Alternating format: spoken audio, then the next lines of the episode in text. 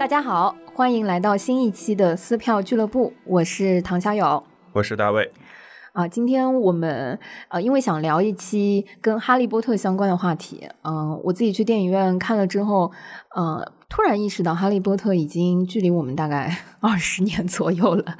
所以今天我们请到了一位嘉宾，也是围观《哈利波特》。刚刚他纠正了一下，说十八年的小伙伴。那对我来说是一个非常非常重要的朋友，也是呃交往相处认识了十八年以上、近二十年的小伙伴。所以，先请我们今天的嘉宾介绍一下自己，艾瑞卡。啊哈喽，大家好，我是艾瑞卡。然后确实是认识小友已经很多年，然后但是今天为了保持我们节目的高端感，我们可能会暂时以英文名字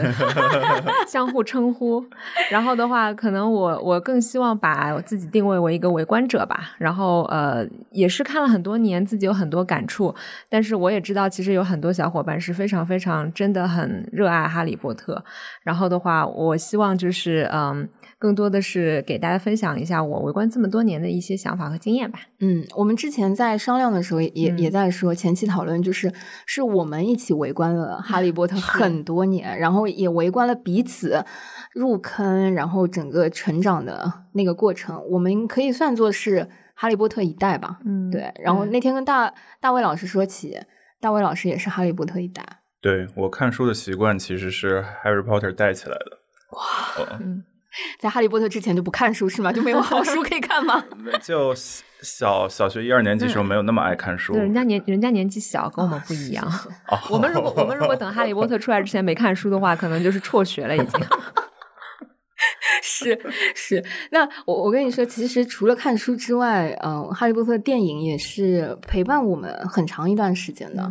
就是嗯，先说上个礼拜，我重新去电影院看那个《哈利波特》三 D 版的。那个电影之后，立马就哪一部啊？第一部哦，魔法师对，最近上映的。大老师最近加班比较多，所以能问出这样基本的问题。对，我去电影院看完之后，嗯，我其实不太记得我第一次看第一部时候的那个场景，但是这一次印象太深了，因为哭了，嗯，就是很多个瞬间都让我忍不住哭了。然后结束之后，立马给那个艾瑞克发发消息说：“哇靠，没想到。”这一次看一个情节完全了解，然后甚至连他后续的续集情节都非常熟悉的一个电影的时候，竟然各种看哭，会很慨的慨慨叹，对吧？我很难描述这种感觉，慨叹可能就是。高于了我们的那个就是 感觉，但是我觉得可能就是真的是因为，嗯，其实我我我去看的时候很有意思，在我后面的一排有一个妈妈带着小孩儿，那个那个小女生应该只有小学吧，然后她非常熟练的在剧透，哦，对，然后到每一个场景都会说啊，他们要去干嘛干嘛干嘛，非常熟练，而且描述的清晰而简练，可以感觉到她确实对这个应该是看了很多遍的一个小妹妹，然后的话，我相信其实。我相信，其实那个他的妈妈应该也是呃，很有可能是一个，也是一个哈利波特的粉丝。然后对，所以很小会给女儿去呃看这个东西，然后带她来看电影。然后，但是我就发现哦，原来就是这个东西是可以传承的，一代一代的话，会有新一代新一代的哈利波特小哈利波特粉丝来去成长。嗯，然后，但是我看哭的点，其实我会发现跟小朋友不一样。小朋友就说哦，下一段很有趣，哦，下一段很可怕。但是其实我就我也有一点有那么一点看看哭，但是其实我觉得我看哭的一点更多，真真的就是因为我们了解后面所有的故事，嗯嗯，对，你知道他后面要要经历什么，然后尤其是其实嗯跟他父母相关的一些段落，哇，对我我刚想插播就是哇，就有一点有一点泪目。我我第一个看哭的瞬间印象非常深，就是在那面镜子前面，嗯，对对对，我那天在电影院，我当时脑海中就在想。如果我在那个镜子前面，嗯，我在想我会看到什么。然后我看到哈利波特站在那个镜子前面的时候，看到他的父母站在他的身后，然后，嗯，这个时候就非常的泪目。在接到后面邓布利多跟他说这面镜子要被拿走的时候，说到说如果一个人是真正非常幸福的话，或者他非常快乐的话，他的镜子里应该看到的可能就是他自己。嗯，我就想到。罗恩被他拖到那边的 时候说那个话，哇，这个这几个瞬间串联在一起，然后第一个场景出现的时候就非常非常热泪，真的。对，可能比起我们小时候看的话，你有很多感情和我们自己的经历在哪里，然后就反而会跟小时候有完全不一样的感觉。然后其实第二个比较那个，我之前在微博上看那个有一个点上了热搜，就是呃大家说哦，原来这个就是他们那个格兰芬多的那个魁地奇队长这么帅。因为第一次看电影的时候，我我我我当时坐在电影院在想说，其实第一次我们去看那个电影的时候，我们就根本没有那个意识，什么帅和不帅，对吧？然后等到大家长大了再去看电影，就是哇塞，怎么当年漏过了这样一个点？说明我们真的长大了。对他可是第一次，呃，上那个魁地奇的时候，立刻被球击晕了，然后在休卫生休息室休息了两周。我觉得很怂啊！就在在在书里或者在以前原来看电影的时候，根本没觉得有很深印象或者什么，然后竟然为了这个已经有在微博上一片说啊好帅好帅，以前怎么没发现？因为你长大了。哇，嗯，大卫老师第一次看《哈利波特》是什么时候？接触《哈利波特》最开始是这部电影开始的，然后当时应该你刚刚好好说，不是说从书开始吗？啊，没有没有，就是是这样的，我小学组织我们所有人去看了《魔法师》，然后看了之后，嗯，组织小学的那个集体活动，不不不是是小学的，对，是小学官方组织的，呃，就是把我们都拉去看电影，我记得当时还迟到了，呃，然后看完这个班里就开始流行看《哈利波特》。就有一些，因为当时大概才二三年级，所以就有一些小伙伴已经开始有读书习惯了，就就会去分享他看的《哈利波特》。然后当时我表哥也是一个哈迷，他就把他的那个《哈利波特》全集借给我。当时应该只出到《火焰杯》这一部，但是市面上还流传着很多盗版，什么《哈利波特与大蜘蛛》什么什么什么什么什么。对，然后当时就反正良莠不齐的全囫囵吞枣的看完了，然后从此就入了这个坑。嗯，你知道吗？我印象很深，就是嗯，追根出书的时候，很多时候是暑假，我记得。对。然后那个时候，我跟艾瑞卡一放暑假，就是我们有的时候就会交流，还没有微信，没有电子，就我们会交流说，哇，这个暑假干什么？就看书。对，就其实我当然这么说，有一些不好意思。其实我一开始看哈利波特的书也看的是盗版书，就可能我爸妈没有注意，然后他们买的是一到四一口气买回来的。嗯。然后。就小时候也不会分辨说，好像纸质有点差或者什么，根本没有注意，就是看着看着，罗恩变成螺丝，哦，然后我就哎，对对对对对，有一些有一些奇怪，但是幸好它除了有个别错别字之外，就是其他都是对的，我没有看到一些奇怪的情节，我还是有有去 follow 这个走向，然后就是可能到再过去之后攒了一些零零零花钱再去买买了正版。然后，但是当时真的是我记得很清楚，就是那年暑假，然后我可能要去我妈妈的那个老家，然后去沈阳，然后就在火车上，就是一直看，一直看，然后这真的就是从家里走的时候就拿着那本书，然后举在面前，然后就一直我爸妈把我拎拎着，拎着，早上就怕我真在路上摔死了。但当时真的就是，哦，怎么这么神奇？就是你可能已经不记得很多。当时的细节或者什么，但你记得心里面那种就是哇塞，就是你一一刻都不能去放下那本书。对。然后包括那个时候，可能也真的就是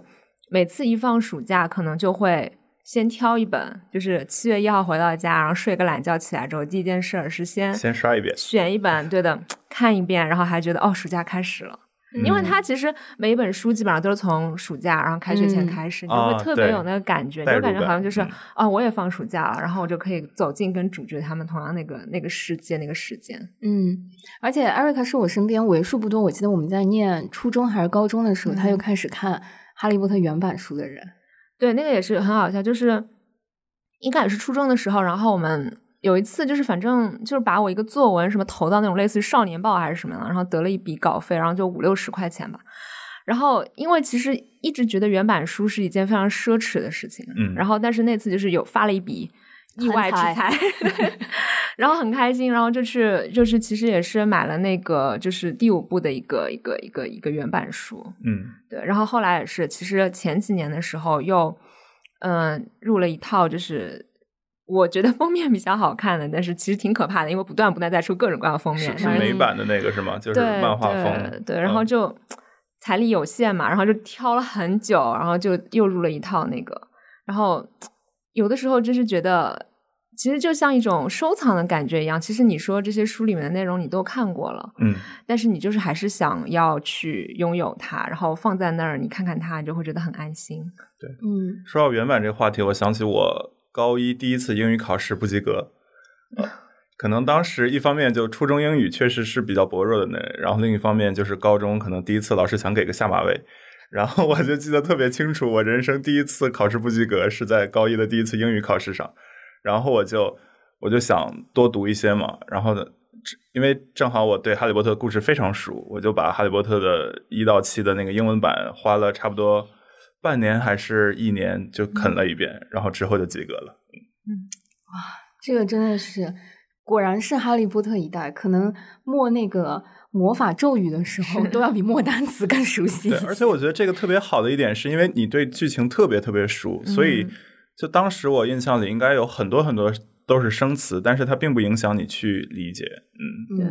所以大老师在熟悉这一到七这么多的这个内容之后，你书里最喜欢的是谁？然后哪一个情节大概是你最难忘，然后最喜欢的那个环节？呃，我最难忘的可能还是 Harry Potter 在最开始的那时候被欺压，然后突然就是偶尔有机会能报复一下他的那个姨妈姨父和这个哥哥的那一时候。对，因为后面其实我们觉得，就是我至少我觉得 Harry Potter 一路开挂，对，一路开挂，他一直是主角光环的。但只有那时候是，尤其当你知道后面的故事，你在看那时候，就和你们刚刚说的那个电影的经验一样，就觉得弥足珍贵啊。嗯，那第一部你一定要去电影院看一下呀，还来得及，还来得及，刚上映没多久。对对，所以艾瑞卡最喜欢什么？我觉得其实很神奇的，就是说，呃，因为我这人就是记性不太好，就是我我很多时候看看都看了，那个感觉在，但是你说一下子让我说一个一个细节或者什么，我就很难想起来。就是这也是为什么我不敢称自己是学者，因为因为你问我的话，我是真的真的想不起来。但是我觉得有一件很有意思的事情，就是我一直对书里面有一个事情非常非常抱有无限的，就是一种非常奇怪的期待，就是黄油啤酒。嗯，哦，就是我。就是这个事情魂牵梦萦，你知道吗？我就一直在想，哇塞，这个东西是什么什么味道的？然后就是我真的好想尝一下。嗯，后来去那个日本喝了吗？我后来是去美国，然后我去年去美国，然后就是在那个 Universal 里面喝了喝了一杯，然后但是就觉得好像又好像跟跟跟想象当中对，其实你小时候很多事情都是这样子的，你可能把它想象了无数遍之后，嗯，然后你就会发现它跟你的期待永总有是。够的地方，嗯，然后我觉得这可能就是一个一个一个童年的感觉，嗯，然后除此之外，其实因为我还挺喜欢双胞胎的嘛，然后去去那个 Universal 那个纪念商品店里面买那个魔杖的时候，然后很遗憾的发现，就是双胞胎不是主角团。只是他的，只是他的魔杖头是会亮的，然后你可以在那个园区里面跟他有一些那种互动门啊什么互动，然后就嗯并不会亮。哦，对，然后就是犹豫了很久，然后但是还是还是买了一根 Fred 的魔杖，然后因为确实小时候对对这段还是，当然我们看的时候已经没有那么小了，但是可能 因为那个时候要 Q 这个，因为我正好眼睛望向了大伟老师，没有我也不，然后然后。那个时候，因为我还没有看过《权力的游戏》，我不知道主角是可以这样，主角可以这样连着领盒饭。然后，然后，所以说当时对这个幼小的心灵冲击也比较大。然后就是好像说，哦，原来这个魔法的世界里、故事的世界里，也也会有一些悲伤的东西。然后确实对自己冲击蛮大的。嗯嗯，正好我们三个人去的那个 Universal Studio 是三个。不同的地方，对对对，你刚去美国就是去那个的时候是什么感觉？就却觉得好像啊，就是不愧是版权方做的，真的好像。然后那个那个呃，然后就因为我们买了那个 Fast Pass 嘛，所以就坐了两遍那个哈利波特的那个那个那个过山车，然后觉得真的很有意思。然后。就因因为你在里面，就是很多就是呃人都非常狂热，他们就是穿了 cos 的那种，然后还有很多很可爱的小孩，然后就戴着那种那种圆眼镜，然后就你看会看到一串小哈利波特 在那个门口挥他们那个魔杖，然后就觉得哦，这个事情是一个大家分享的。你在那个里面，不管你是什么人，多大年纪，然后不管你的背景是什么，就在那一刻，大家都非常的去热爱同一个东西，而且。在里面，所有人都很快乐。嗯，就是你看到每个人脸上都是跟你一起排队的人，不管 不管你们的队有多长，但是排队的时候你会感到整个队伍里的人都很开心。而且我们知道，我们开心的原因是同一个东西，就这种感觉还挺棒的。嗯嗯嗯嗯。大老师去的是哪个？我好多年前去过日本的那个，嗯，但我印象更深的是头两年在伦敦看呃《Harry Potter and the Cursed Child》那个话剧，嗯嗯嗯，呃，它那个剧场就打造成一个哈利波特这种呃世界观的那种感觉，然后加上他那个话剧里面复刻了很多。一到七部里出现过的场景，比如说，呃，那个三三强争霸赛，比如说摄魂怪在满场飞，哇，对，还有各种各样的，所以印象最深的应该是那个场景。哎，但我挺好奇的，就是，呃，就算是电影一到七，甚至是最后一部都不得不拍上下集，那么多的故事内容和涵盖，如何它在一个话剧的这个舞台和这个内容时间里面？把一个故事讲好呢，或者讲完整。他他那个话剧不是讲 Harry Potter 的故事，他是讲他儿子，就是那个叫二代的故事。对，二代的故事，十九年后的故事。嗯，它其实是等于第八部，但是它是以话剧的方式呈现。嗯嗯，所以那个故事大概讲了一个什么样的？有一些新鲜的元素出现，是我们一到七里面没有 听过的吗？对，其实它就是一个大型官方同人文的感觉嗯。就是当时第七部的最后，不是说你叫呃阿布斯呃西弗勒斯对西弗勒斯 Potter 嘛？然后就是这个小阿布斯，他是一个比较 nerd 的感觉，嗯。然后他不是当时问他爸爸说，如果我被分到斯莱特林怎么办？他爸爸说没关系的。然后他就真的被分到了斯莱特林。然后他和对他和德拉科马尔福的那个孩子成为了挚友，就是像。Harry 和 Ron 这种这个死党的关系，嗯，然后这个小阿布斯他很不像波特家的人，他就是魁地奇打得非常差，然后魔法学的也一般啊，就没有继承他爸他妈的各种天赋，对，然后但是他和这个小马尔福就他们俩反正也是像那个哈利波特他们年轻一样，就各种各种闯祸，各种逃学。呃，然后就也去偷到那个时间的那个转换去去想，呃，就是改写一些历史，嗯，比如说让那个塞德里克不要死啊，等等等等啊，或者是去阻止伏地魔呀，等等等等这些，但是结果就越改越乱，越改越乱，嗯，对，所以是等于在他们两个身上，然后重新架空了一个十九年后的世界，呃，通过。上下两场乘以二，大概六七六到八个小时的一个话剧呈现出来。哇，天哪，这是一个马拉松哎，是一个话剧世界的那个比较难得的长作品了吧？有点如梦之梦的感觉。嗯哇，太羡慕了，就是很希望他能够在国内剧场里面上演。像我就是没有看过，然后就只是买了一个那个那个那个书剧本是吧？对，嗯嗯，哇，很很期待。我觉得《哈利波特》让我啊。最印象最深或者最感动的东西，除了书、电影等等，我觉得它其实对我来说是一个是一个梦的现实版，或者是一种寄托的那个感觉。就是，嗯，我自己去到线下的时候，在那个大阪的那个 Universal Studio，我觉得日本那个可能是中国的游客和中国的朋友去相对容易或者说最近的一个圆梦的地方。嗯，去到那个对角巷，对吧？那条街。那天我在电影院重新看到那个三 D 那个镜头出现的时候，我甚至有一种我觉得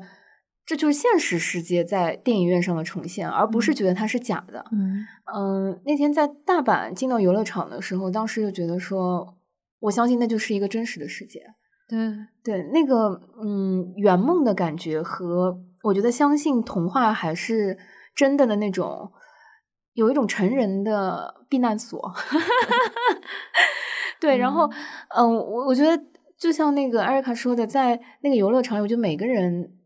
都是喜悦的，都有一种天然的天真感和幸福感。哦，那个东西我觉得是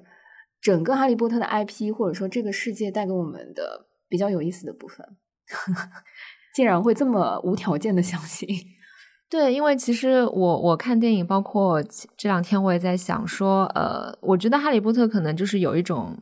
Create 了一个宇宙的感觉，嗯，因为现在我们经常说，比如说漫威宇宙或者什么，但是其实这个都是呃比较之后过来的，因为我们可能，比方说，如果西方的小朋友他可能从小就看魔戒或者什么，他会对这种感觉比较熟悉，嗯，然后所以昨天我就在脑子里面想了一件事情，西游西游记它算一个宇宙嘛，然后我就开始开始想这件事儿，然后的话，但是但是嗯，但是我觉得至少对于我们来说，可能真的是第一次接触到了一个宇宙级别的。一个一个一个 IP，嗯，然后的话，就是真的让我们有一种踏入这个世界的感觉。然后更重要的是，可能他的主角也是跟我们年纪差不多的一个一堆小孩儿，嗯，然后所以说这种代入感就更加强。那就是当然也会有小孩把自己代入成孙悟空什么的，但是可能从普罗大众的角度来说，我们更容易把自己代入哈利波特那个感觉吧。然后所以说，可能这是为什么就真的我们。小时候印象这么深，就是谁没有拿拿一支笔或者拿个筷子在家 试图试图戳一些东 西，让一些东西飘起来。对对，我觉得其实我们这一代算是非常幸运的，我们算是跟哈利波特共同成长的一代。嗯，刚刚那个艾瑞卡说到《西游记》，我就说其实有很多的作品，它可能已经成型了，嗯，或者说它那个时候已经。完结了，对，它已经是个固定的世界观和宇宙的那个构建，对。但唯有《哈利波特》这部作品，其实对我们这批人来说，确实是好像跟里面的主角小伙伴是在共同成长的。嗯嗯，我觉得每个暑假期待它会出新的故事，就好像自己又长大了一年，自己又长大了一年，这个感觉印象是非常深的。对，而且第六、第七部当时的那个悬念和一些重大的剧情。剧情也是大家在那个时间段去猜的一个重点的一个悬念。嗯，所以可以认为说陪伴是呃哈利波特成为我们这一代人很重要回忆的一个原因。对，因为其实我也记得，就是最后一部的那个原著发发售的时候，然后我就记得我是去我是去外文书店，我没有去上海书城，上海书城会更热闹一点。嗯，然后但是就是。压力会比较大，因为大家都是穿着那个戏服去的，但是我并没有。然后，所以后来我就去了外文书店，然后外文书店非常贴心，一早上发，然后早上第一批去买的人还可以吃早饭。对，然后印象非常深刻。然后所有人拿到书上就是可以翻那个最后一章的那个那个标题，然后就是赶紧看，然后就看哦，主角的名字都出现了，然后都都都还都还 OK，都是 safe 的。然后呃。但是翻完之后，你就会，其实我当时非常犹豫，我应该先看结局呢，还是说一直就是看看看看到最后？然后，但是实在是忍不住那个诱惑，还是说先给自己剧透了一把？然后，但是其实看完之后的话，真的看完之后，其实还是会有一点，就是关上书的那一刻，会有一点就怅然若失的感觉吧。嗯，好像说 OK，这个故事真的就结束了。然后好像，而且其实可能你以后再来很难有这种。感觉，因为你也长大了，或者说你周边的环境，或者说哪怕是因为你看过这一类这么宏大的一个对你影影响这么深的一个作品之后，你未来再看别的，然后你的自己的心理一定会不一样，因为它已经改变了你，然后你也变得不一样了。嗯，听阿若开在讲这一段的时候，我简直觉得非常的 感慨，甚至有一些泪目。就是，嗯，我在觉。回忆哈，就是我觉得小的时候在看《哈利波特》的时候是在看故事，嗯，图个新鲜，嗯嗯，然后现在嗯再去看的时候，我觉得就可以整理出一个 tag 的标签，叫那些哈利波特教给我们的事，嗯，就是嗯，甚至是有很多东西，嗯，为人处事的方式啊，做人的道理，很多东西，现在再回头看的时候，用当下的话讲，可能是抽金句。但是回过头来说，我觉得，嗯，一个人的成长或者少年的成长，嗯，一个人的成长的转变，确实是为什么我们会被这册书或者说会被这个 IP 这个故事影响的一个原因。嗯，对，里面有一些就是。很正的这些这些三观的东西，它其实会潜移默化的去去影响你。嗯，然后包括其实第一部，其实到第一部的结尾就是一个很很好的点，就是纳威最后加的那十分。嗯，其实我觉得所有的人第一次看到的时候，之后真的真的哇，好好好惊讶。嗯，就真的会啊，这个这个理由，你就是可能真的是从来没有想到过，还有还有这个理由，然后就是。你现在看可能会更加的感慨，因为你知道那位他背后的故事之后，你会更加的更加的感叹。对。然后，但至少哪怕只是在当时你还不知道那些故事的时候，他已经给你带来很多很多的很多很多的正面的影响。嗯。大老师有哪些是小时候没看懂，现在长大了，或者说不一定是要再看书，而是日常生活中偶尔回想起来，你觉得是现在啊重新懂了的那些点吗？倒没有和日常那么相关，但是当你知道了第六、第七部的这些故事的时候，你回去看到那些所谓配角，比如说斯内普，比如说纳威，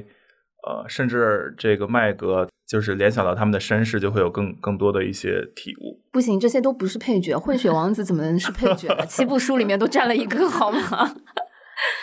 对，这也是我呃很深的一个感触，就是我再回头呃这次去看这个第一部的时候，我也是觉得没有一个人是配角，就每一个人都是一个活生生的鲜活的人，然后每一个人都有自己背后。呃，不为人知的，在那个时候你可能看不懂的一个侧面，然后人都是复杂的，嗯，就是嗯，不要用单一的侧面或者单一的一个标签，呃，和一个维度去衡量和判断身边的人，我觉得是我这次在电影院里面一个很大的一个感触。对，就像所以其实就是它是一个宏大的世界，然后一到七部就只是围绕着 Harry Potter 这三个人，呃。以他们的这个视角去牵动整个故事，但是比如说我们看这个后面这个话剧，还有这两年出的那个《神奇动物在哪里》，其实他们也是选择了这个魔法世界中不同的人，然后从他们不同的视角，但还是建构在这个世界里的，就会有新的一些感受。嗯嗯，对。然后现在就是不断的这种前传后传，然后把它去补齐。是的，就是如果一到七部这个书的话，艾瑞克，你最喜欢哪一部？或者你经你说你每个暑假经常挑出来的那一部大概是什么？我觉得可能是在第三部或者第四部，嗯，在在印象比较深刻吧，因为可能。因为呃，第一部和第二部可能他们还是比较有种单元剧的感觉，嗯，然后等到那个后面的话，就是会啊主线慢慢的加进来，然后但是再到后期呢，可能主线又过重了，然后会比较 会比较沉重，或者说他们进入青少年时期的时候，很多东西都变得不一样，嗯，然后所以说可能三四的时候真的是让人感觉有一种就是就是就是黄金时代的那种感觉，对，嗯。从书的篇幅来看，就一二三其实都比较薄，从四开始明显变厚，然后五六七那就更加大部头了。嗯，那电影呢？就是电影，你最喜欢哪个？电影，说实话，就是我其实可能看的都是不是特别多。然后我一一直到，我记得我其实是第七部的那个上，我就一直没有看。然后的话，一直到一六年电影节的时候，然后当时也是就是比较奢侈的，请了一天假，然后就看了那个看了那个上下联防。对，因为我可能还是因为我是一个，其实不管是哈利波特还是别的，我是一个看书比较多的人。因为我觉得，嗯，看书的时候你会自己构建一个世界，电影里的世界会很像，但是也会有很多不一样的地方。嗯，然后但是说，如果真的要说喜欢的话，就是前两天我跟我别的朋友在讨论这件事儿，然后我们都觉得可能还是比较喜欢前面的一个，一个是可能后面比较黑暗，然后另外一个是后面主角的脸实在是就是 太慌了。然后我们就讨论说，嗯，这个 Daniel 后面其实脸挺方的，然后那个就是那个 Cedric 他是那个也是比较 对吧？然后其实秋张的脸挺方的，然后大家就是啊，怪不得互相吸引。嗯，刚艾瑞克说到那个，就是整个哈利波特的，从电影和书就能看出来，就是整个色调。我那天看那个微博上那个拼图，说电影拍了十年。对吧？讲他们十一岁到四十岁的对那个 人生故事，然后把十年的那个电影的 logo 放在一起之后，就越来越暗，嗯，越来越黑。对，它是不是意味着就是你越长大，你面对的世界就越残酷？我觉得残酷不残酷倒是另外说了。其实我觉得就是那个面对的世界越来越金钱倒是真的。讲，因为说实话，这个那难难道不应该那个 logo 越来越变金黄色，然后闪闪发光，做成做成三 D 重印嘛？因为我我去看了一下大家的评论，有些人就是说，哎，好好看啊！我希望每一部都都都都复都复刻了，对的。然后有些人就说，哎，就是回忆一下就行了。然后其实那种感觉就是说，如果你复刻了，我一定会去看。嗯，然后但是呢，对吧？这个。其实经济压力还是三 D 电影一部也不便宜，然后但是其实你感觉版权方可能就是为了出来再再再再捞一轮情怀，对，然后你就会觉得，但是他出来你就会去看，然后但是好像你又被消费了，嗯，是一种非常复杂的感觉。对我，我觉得从 从剧情上来看，主要还是因为第四部结束的时候，伏地魔真的回来了嘛，对，嗯，但我觉得确实，因为头比如说一到三部，其实 Harry Potter 它一方面。所面部的所所面对的外部压力确实没那么大，伏地魔没有东山再起，一般都是一些小喽啰去兴风作祟一下，呃，然后他更多都是出于自发的去探索，但是从第五部开始，明显就是他带了一个任务，嗯，呃，然后就从第五部开始，就哈利波特就给我一种苦大仇深的感觉，然后整天住在树林里 对，吃不饱穿不暖的感觉。嗯，其实延续这个话题啊，我其实，嗯，抽离开来，我我其实有两个问题，还是挺想跟两位小伙伴探讨的。就，嗯，翻开《哈利波特》那个书的时候，我从第一部开始，我就一直有一种他可能是命中注定要去做什么事情的那种感觉，或者说他就是嗯天选之人，或者是你你就是，所以嗯，我其实挺挺好奇，你们是。觉得就是命运是不可改变，或者是命运是既定的，然后就是推着人走，或者说，呃，毕竟它虽然它是小说，但它一定程度上可能也是呃世界或者说一些价值观的映射。你相信吗？就艾瑞克相信吗？或者说你是怎么看这个？那我觉得主角的人生嘛，当然就是 比普通人的压力要大一点，这个是没有办法的。但是我觉得，其实不管《哈利波特》的书也好，还是说电影也好，其实还是塑造的比较好的是。嗯，他不会让你觉得说，OK，这完全就是主角光环。反正就是不管怎么样，哎，随便打打，最后总是会赢的。你在过程当中其实也看到了他们成长的东西，看到了一些他很 struggle 的东西。嗯，这个并不是说打不过这种身身体上的 struggle，而是说他心理上的一些成长或者什么的。所以我想他有。迷倒了这么多人的一个一个作品，而且大家都都非常那么的愿意投入到这个当中，也是有他的原因的。其实他会让你觉得，你呃，不管说你要去做一个正直的人也好，或者说你会看到有些时候，嗯，怎么样去跟获得帮助也好，看到他曾经跟身边的人有误解也好，然后怎么样去化解，最后要团结起来才能才能往下走也好，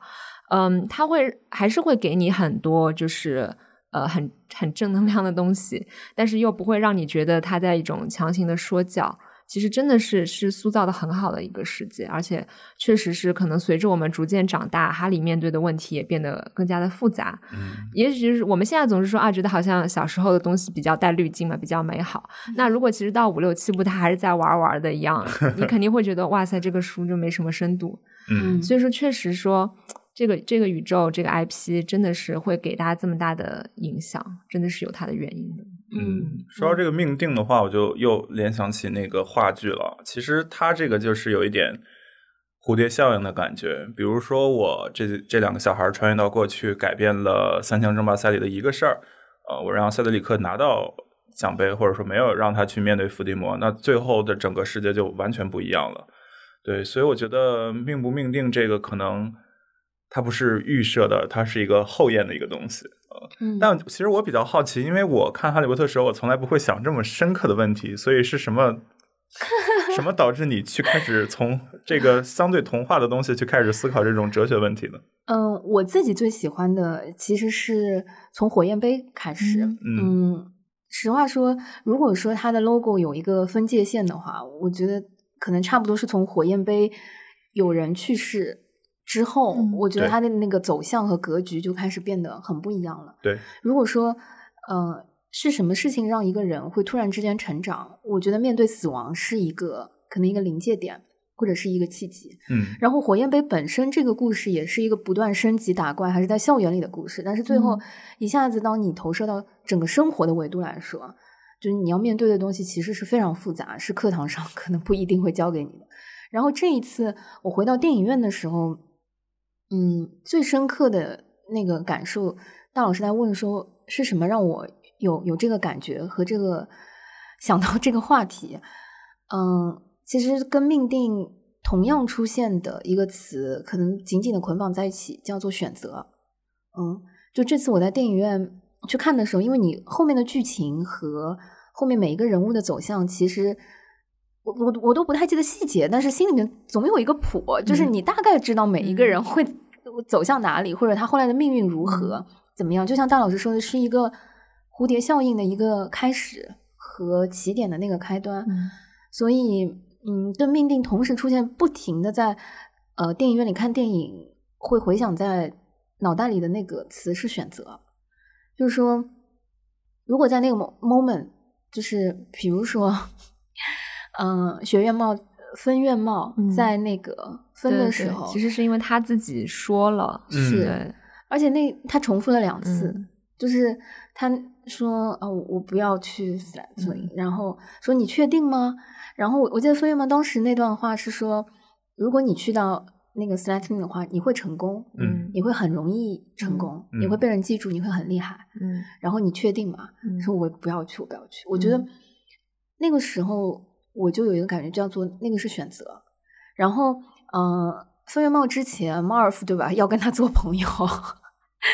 嗯，他说我会自己选择朋友，我分辨得出好和坏，对，这也是选择。然后。嗯，那个巨人，嗯，大那个把三个小伙伴紧紧捆绑在一起的时候，他们选择去啊地下室救那个赫敏的时候，那也是个选择。然后在老师们出现，然后赫敏选择撒谎的时候，那也是个选择。对，就是所有的那个瞬间在出现的时候，我在电影院重新看的时候，我就觉得哇，每一个 moment 都有，就不管他做。当下看起来对或是错，或者是很多的那个事情的时候，其实都有各自选择的一个动因和选择的一个初心吧。然后包括坏人为什么选择做了坏人，然后他可能就是嗯，太多的瞬间，我觉得把这两个词的现在看起来的时候会反复的出现啊。然后我记得我们有一个发小的群，小伙伴说。这部电影你现在会看哭，是因为你老了。我觉得“你老了”这句话本身并不是说你的年龄大了，或者说你只是岁数的纯粹的叠加，背后很大的原因可能是因为你经历过事情了。嗯，对，因为其实，比方说他跟父母的那种、那种、那种感情，然后包括其实，嗯，我现在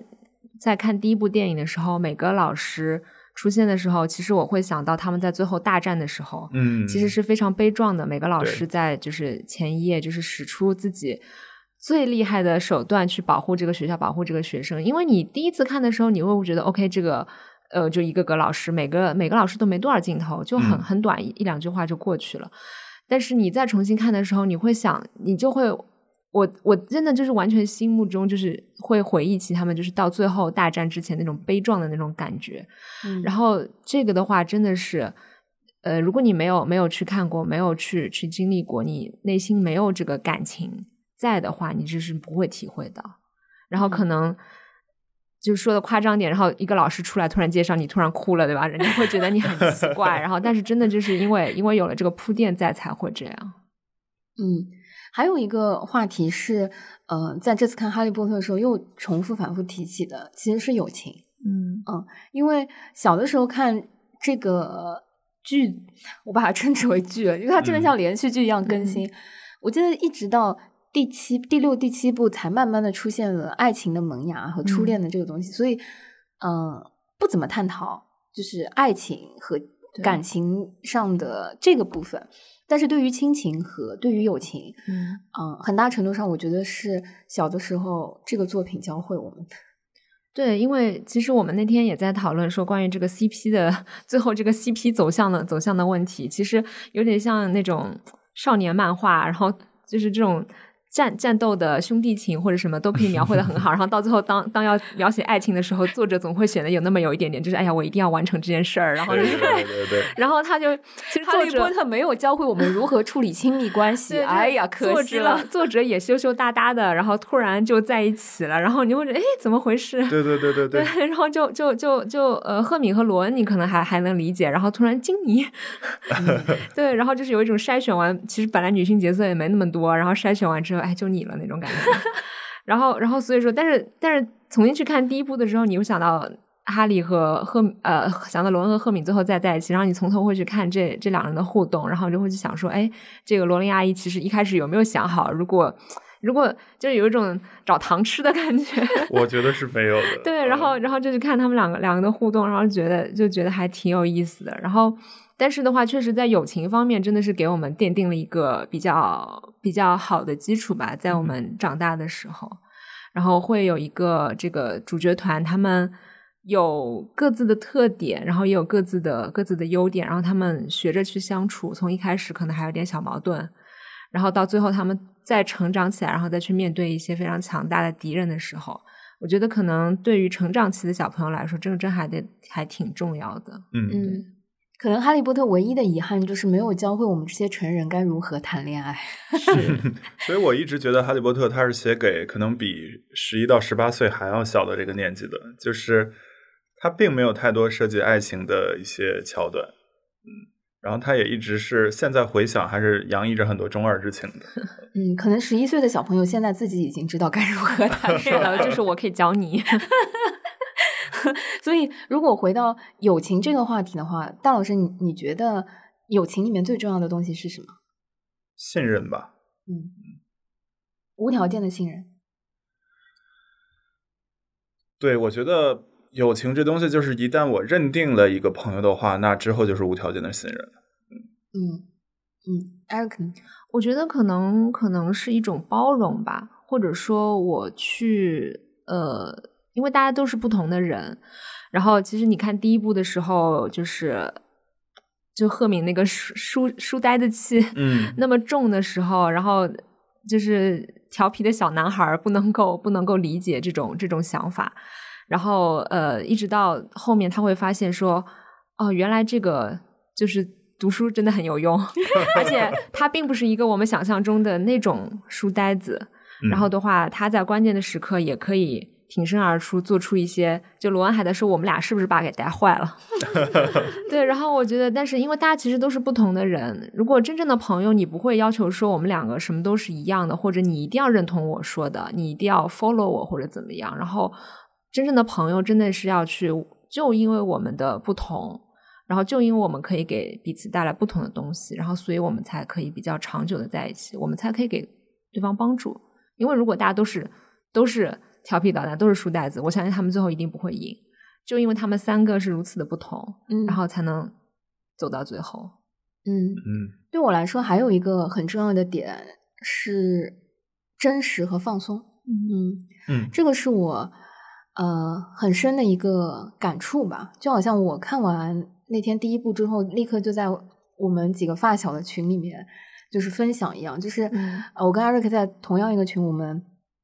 彼此认识大概会有二十年左右了。然后，嗯，微信小程序刚开始出那个拍拍的那个 功能的时候，好多的群大家都在玩，或者说都在试，然后。我们就发现，我们那个群大概呃一周十天，再往后都很少用那个功能，对，因为没有那种商务互捧。我们我们不需要进行一些场面上的事儿，对。然后那个群里面就会非常真实和放松的讨论和吐槽和很多，就我们称之为负能量之间。对，那不更应该拍拍吗？也没有，就是嗯，彼此都见过大家最初的样子和现在的样子，然后。见证了啊彼此怎么走到今天的样子和当中的所有的那个过程，嗯，然后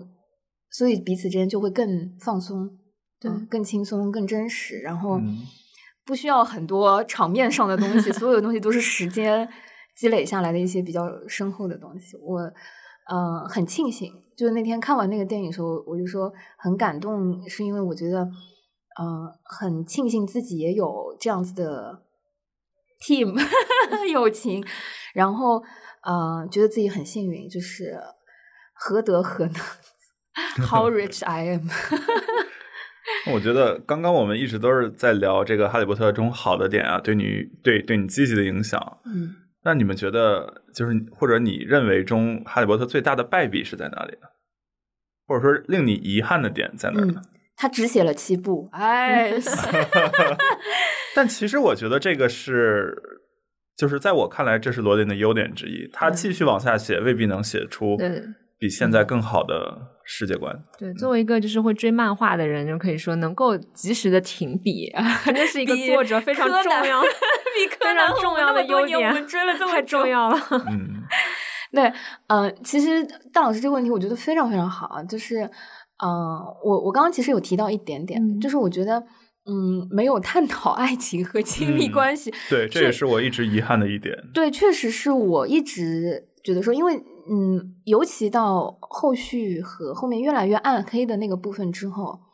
啊，我觉得，尤其是长大了之后，你会更意识到一个人完整的，呃，人的存在，其实在亲密关系这里面也是非常重要的一个部分，以及在亲密关系当中，一个人的成长，其实是很多其他的部分可能无法替代和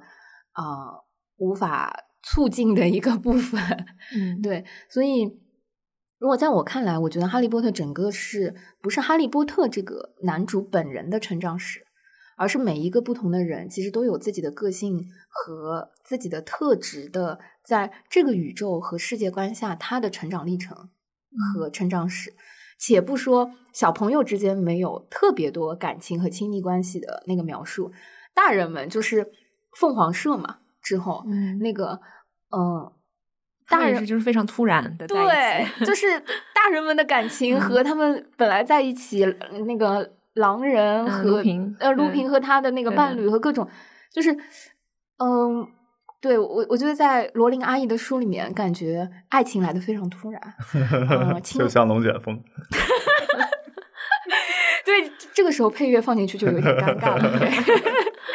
然后就觉得，嗯，爱的人走和感情的离开和淡漠和各种东西，嗯，都没有在里面有特别多的描述。嗯，就我我我可能倒没有觉得他有什么特别败笔的地方。当然，我也会想说啊，小天狼星必须死嘛，Fred 必须死嘛。这是这是一种个人情感的东西啊，但是我只是觉得，就是可能呃，陪着哈利波特长大之后，因为其实这两年就是哈利波特啊，然后包括其实可能就是罗琳阿姨本人吧，因为有很多争议围绕着他或者什么的，然后或者昨天的时候看我我看也很有感触，就是说。第一部，你回头去看特效，真的就是你非常粗糙。对，你就看的时候是那个那个猫头鹰，就是一个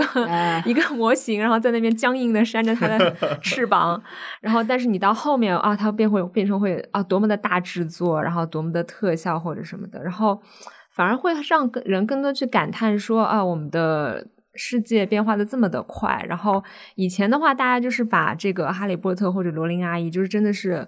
奉为真的是自己的自己的这个偶像，对，真的觉得是非常非常的厉害。然后，但是现在的话，就在这个充满变化和争议的世界里面，然后大家重新开始用这种目光，然后再去审视一个你年轻时候很喜爱的这个作品，年轻时候很喜爱的一个人，然后突然他就被挑出来那么多的缺点，然后其实我觉得真的会让人非常的。就是非常的感慨吧，然后但是也有一点无力的感觉，嗯，就每个人都有自己的局限性，确实是。然后当然，另外一方面就是看着这个版权商不断的就是 出周边 圈钱，我也非常的无力。那个，你今天嗯，就是艾瑞卡还带了呃泡泡玛特的那个盲盒的呃哈利波特人偶来给我们正场，所以。几位都在那个哈利波特这个身上都花过哪些线下的？不能说是冤枉钱，热钱，心甘情愿的，心甘情愿的，心甘情愿的，热钱，版权费这是。最早的时候看书，然后呃买书的钱，还有当时有一个五二 Harry Potter 的网，呃，它里面有那种虚拟金币，然后你需要花时间什么写评论啊，乱七八糟的就可以获得。当时我记得我印象里我是充到了。那个网站的前十，但是当我冲到前十的那一刻，我的钱被清零了。对，anyway，后面就是呃买各种周边吧，衣服什么那个围巾，然后魔哇，那可贵了，正版可贵了。对对，钥匙链等等，那不不光自己用，还有送朋友什么的。因为我觉得这一代喜欢哈利波特的人太多了。嗯，呃，再加上电影票还有话剧票啊，其实也还好。这样一想，哇。就其实也也对我，其实我买的就不算多，就除了书之外，然后可能就是因为我不是一个特别爱收集周边的人，因为我会很理性的告诉自己家里真的放不下，然后所以说可能也就是就是呃，我去 Universal 的时候就是买了一根魔杖，嗯，对，然后因为这个确实是，而且真的就是从小的一个一个梦想，因为我之前很。前之前有一次，之前上海有一个那种展，然后里面展了一些那种呃电影的那个就是道具，然后里面的戏服啊什么的，然后我就记得，然后呃去买了一根就是魔杖样子的铅笔，对，然后就是，然后我我到现在还放在就是放在单位里嘛，然后就是拿的时候就是会故作非常做作的，然后就是 拿着它这样抽起来那种感觉，对，嗯嗯。然后很多时候，其实我觉得，就是因为我们是伴随这个长大，然后长大之后，当自己有了一点经济实力的时候，就是很渴望为他花钱，对，愿意去补票，对，然后就是看到小孩子还要央求自己爸妈花，但是你可以直接刷卡的时候，哦，一些成年人的自由，对，就是没有白白工作这么多年，是的呢，哇，我觉得今天聊《哈利波特》简直是在咀嚼反。天呐，反刍这个词汇不太好。没关系。童年和青春的那个感觉，嗯，就是嗯，那些哈利波特教会我们是，我觉得可能会在我们的记忆和身体上留下烙印，直到可能下一代 二三十十岁可能还不止，嗯，要到下一代的时候，可能我们在跟他讲述我们小的时候看的这个故事和受到他的影响的时候。是一种挺奇妙的感觉。其实，嗯，艾瑞克刚刚说在电影院看到有家长带着小孩的时候，想想其实努努力的话，我们其实也可以。应该，我们已经就是落后了。嗨，怎么突然这么沉重？我们我们还我们我们现在就是还在储备自己，希望能够。是的，是的。哎，有有什么以比较就是哈利波特的方式来结束我们这一期吗？或者说，啊，大家印象当中就是哈利波特最京剧或者说最啊喜欢的那个 moment 可以分享一下，作为我们这一期和听众朋友或者说听听节目的小伙伴们共同回忆起画面和 memory 的结尾。嗯，我觉得可能因为就是我真的是昨天刚看完电影，印象比较深刻。就是其实最后他上火车的时候，然后就说啊我们要回家了。然后哈利波特说其实我不是回家。嗯嗯，对，就是那个会让你很很就是很有感触，因为呃，当然他那个时候他可能还不知道，就是他的这个姨父或者那个那个那个他的这个家对他来说其实是很重要的。他当时还不理解。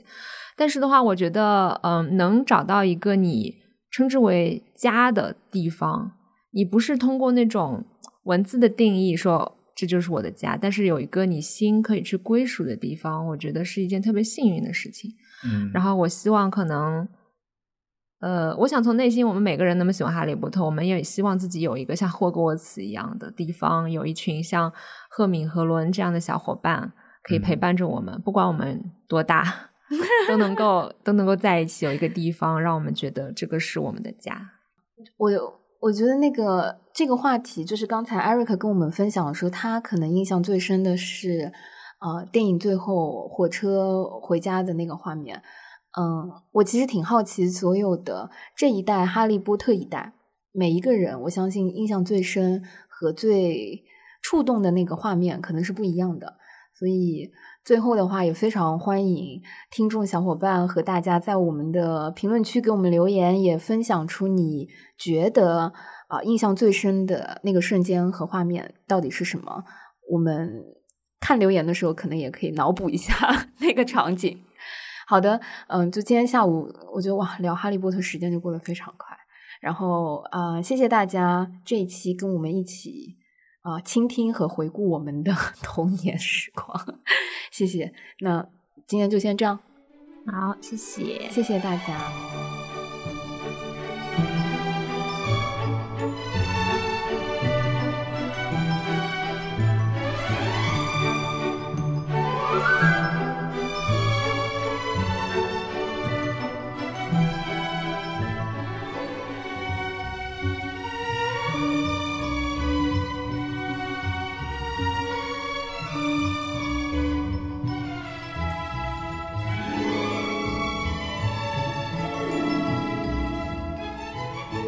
感谢收听这一期的撕票俱乐部，推荐您使用苹果播客、Spotify、小宇宙 APP 或任意安卓播客客户端来订阅收听我们的节目，也可以在喜马拉雅 APP、网易云音乐上收听。欢迎在评论区给我们留言，联系我们。谢谢大家。